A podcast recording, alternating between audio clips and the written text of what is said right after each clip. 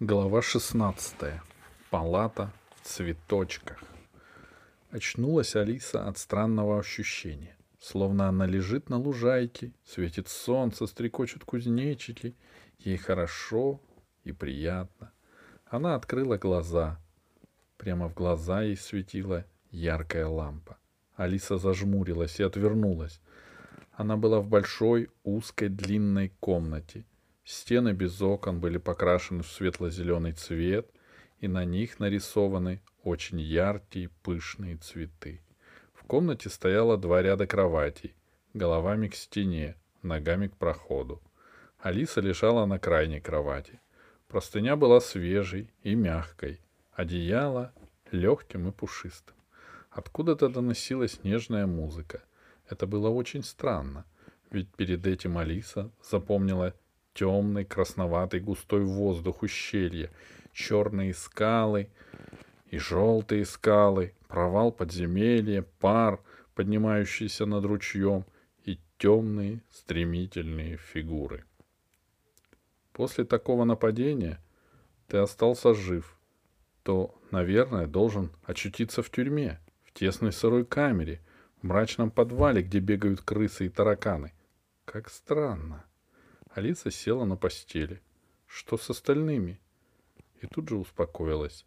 На соседней кровати мирно спал Аркаша Сапожников, а дальше, через пустую кровать, Пашка Длераскин.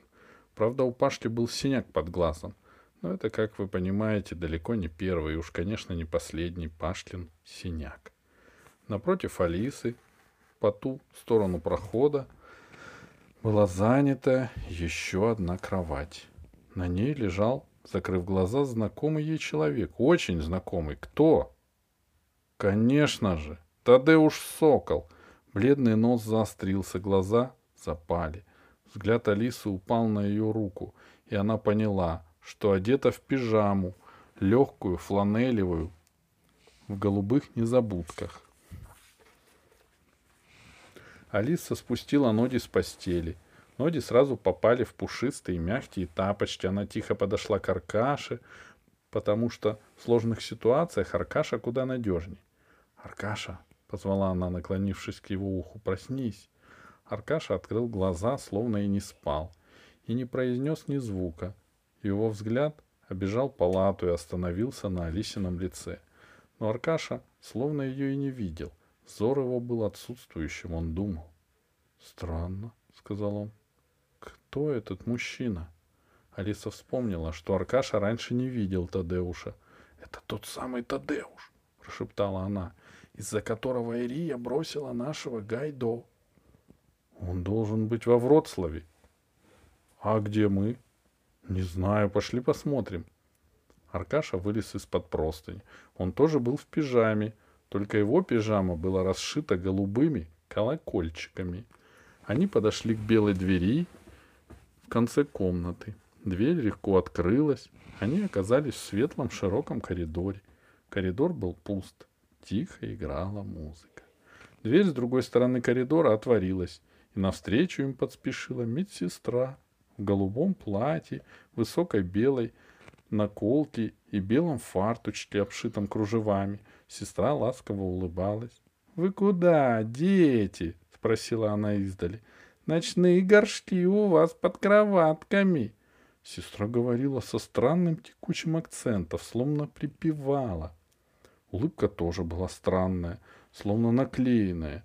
И когда сестра подошла поближе, Алиса сообразила, что она в маске, в гладкой, улыбающейся розовой маске, обтягивающей все лицо.